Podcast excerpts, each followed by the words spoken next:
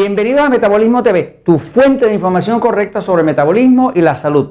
¿Por qué no contar calorías? Yo soy Frank Suárez, especialista en obesidad y metabolismo, y hoy quiero hablarles de por qué no vale la pena contar calorías. Eh, voy un momentito a la pizarra y quiero decirles que mi historia con esto es bastante intensa, porque cuando yo estaba bien obeso, porque yo me metí en esto porque estaba obeso, había tratado todas las dietas, incluyendo la dieta de contar calorías, y bajé de peso y reboté. Y después hice otra dieta, que era otra dieta de, pasar hambre, y bajé de peso y reboté. Y después hice muchas dietas y todas las dietas bajaba y rebotaba. O sea que el problema no era bajar, el problema era cómo mantenerme. Y siempre que rebotaba, rebotaba más arriba que lo que había bajado. Por lo tanto, era como eh, una calle sin salida. ¿no? Entonces, eh, ¿por qué es que he estado recomendando por tantos años no cuentes calorías. Es por lo siguiente, quiero que usted entienda qué es lo que hay detrás. Fíjese, hay dos teorías, dos teorías básicas principales sobre el tema de la nutrición y del metabolismo. La teoría común es la teoría calórica. Y hay otra teoría antes que le explique la otra teoría, vamos a explicarle esta primero, para hacerse lo más sencillo. La teoría calórica, en la teoría de las calorías, asume que el cuerpo humano es un sistema cerrado y que calorías que entran, que es energía, porque las calorías son energía, energía que entra menos energía que se gasta es igual a lo que sobra. Cuando uno dice entraron tantas calorías, vamos a decir, en la teoría calórica usted dice, se consumió 2.000 calorías, gastó para vivir o lo que sea 1.200, ah, pues le sobran 800. Esta teoría trata el cuerpo humano como si el cuerpo humano fuera un sistema cerrado. Pero la realidad es que el cuerpo humano no es un sistema cerrado, porque el cuerpo humano inclusive cuando usted está parado sin hacer nada o sentado sin hacer nada, el cuerpo está perdiendo energía, está perdiendo calor, ¿verdad? Porque ese calor emana del cuerpo, ¿no? O sea, que el cuerpo no es una caldera. La teoría de las calorías, de hecho, nació de la ciencia ferroviaria. En la ciencia de ferrocarril, y así la historia de las calorías, pues si usted pone aquí carbón, ah, los primeros eh, eh, trenes corrían con carbón. Ponía carbón, a ese carbón le ponía fuego, fuego, ¿ok? Y ese carbón empezaba a calentar y a crear energía. Y esa energía calentaba un agua, el agua creaba vapor y el vapor movía la turbina, ¿no? ¿Qué pasa? Se dieron cuenta los que estaban trabajando con la maquinaria, ¿verdad? Que que mientras más carbón pusieran y más quemaran, pues más rápido corría la máquina. Pero también se dieron cuenta que si le echaban demasiado carbón, pues entonces no lo quemaba bien. Entonces, de ahí salió la teoría y se la aplicaron al cuerpo humano. Eh, donde dijeron, usted está gordo, ah, pues usted está gordo porque usted come mucho. Está echando más carbón de la cuenta a su caldera, ¿no? Por lo tanto, le sobra. Ahora, lo que eso no explica es por qué hay tantos flacos condenados, que yo les llamo así cariñosamente, así como a Jorge, Jorge saluda. Jorge es uno de esos flacos condenados. Son de esos que todo el mundo ustedes conoce, que comen lo que les dé la gana, pizza, Coca-Cola, dulce, chocolate y siempre se le ven las costillas.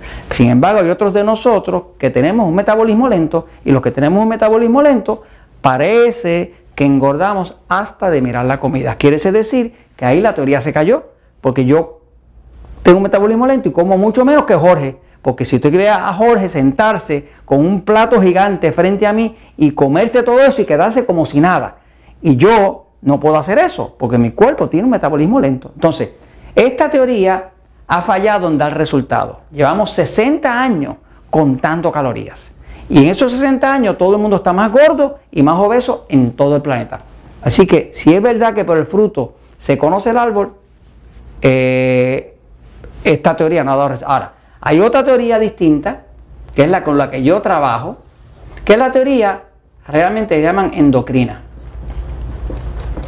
La teoría endocrina hay que explicar, endo quiere decir adentro y endocrino quiere, tiene que ver con las hormonas que se crean dentro del cuerpo. ¿no? Cuando usted va al médico endocrino, eh, el endocrinólogo, ¿verdad? Pues está hablando de un médico especialista en hormonas. La teoría endocrino, endocrina calcula que el cuerpo humano no es un sistema cerrado, es un sistema interactivo, es un sistema eh, eh, conectado con todo su sistema, principalmente con tres sistemas. Hay tres sistemas que dominan el metabolismo. El primero es el digestivo. Usted no va a hacer lo que usted come. Como dicen por ahí, no, usted es lo que usted come. Usted no es lo que usted come, usted es lo que usted absorba. Porque usted puede comer muy bien, pero si el cuerpo no lo absorbe, nada va a pasar. Así que la teoría endocrina toma el sistema digestivo en la parte que se absorbe. Usted consume carbohidratos refinados, ¿no? Los carbohidratos refinados, que es lo que nosotros llamamos alimentos tipo E, que son los alimentos que engordan, eh, pan, pasta, harina, arroz, plátano, papa, tubérculos, cereales, azúcar, dulces, chocolates, leche, jugos de fruta, eh, refrescos, todo ese alimento se convierte en glucosa. Y la glucosa obliga a la insulina. Pues, ¿qué pasa? Que cuando usted consume de eso, pues usted está en el sistema digestivo, está absorbiendo algo que va a impactar el sistema hormonal. Porque ahora pasó del digestivo al hormonal. ¿Por qué? Porque en el momento que usted comió carbohidratos, pan, harina, lo que sea, ¿en qué lo convirtió? En glucosa. Y esa glucosa obliga al páncreas que está aquí a producir insulina. Y si es demasiada eh, la insulina que se produce, ahora el cuerpo hace cortisol. Eh, y si usted está pasando estrés, el cuerpo hace adrenalina. Y todo eso va a afectar el sistema. Porque ahora estamos mirando no solamente lo digestivo, estamos mirando también lo hormonal. Pero hay un tercer sistema que la teoría endocrina toma en consideración. Fíjese que la tolerancia calórica lo único que considera es lo digestivo. Más nada. Es como si no existiera más nada. Como si el cuerpo fuera nada más que lo que uno come, ¿no? Esta teoría endocrina que, que abarca el metabolismo, trabaja lo endocrino, trabaja lo hormonal y por último trabaja el sistema más importante que es el nervioso. El sistema nervioso es el que controla el metabolismo.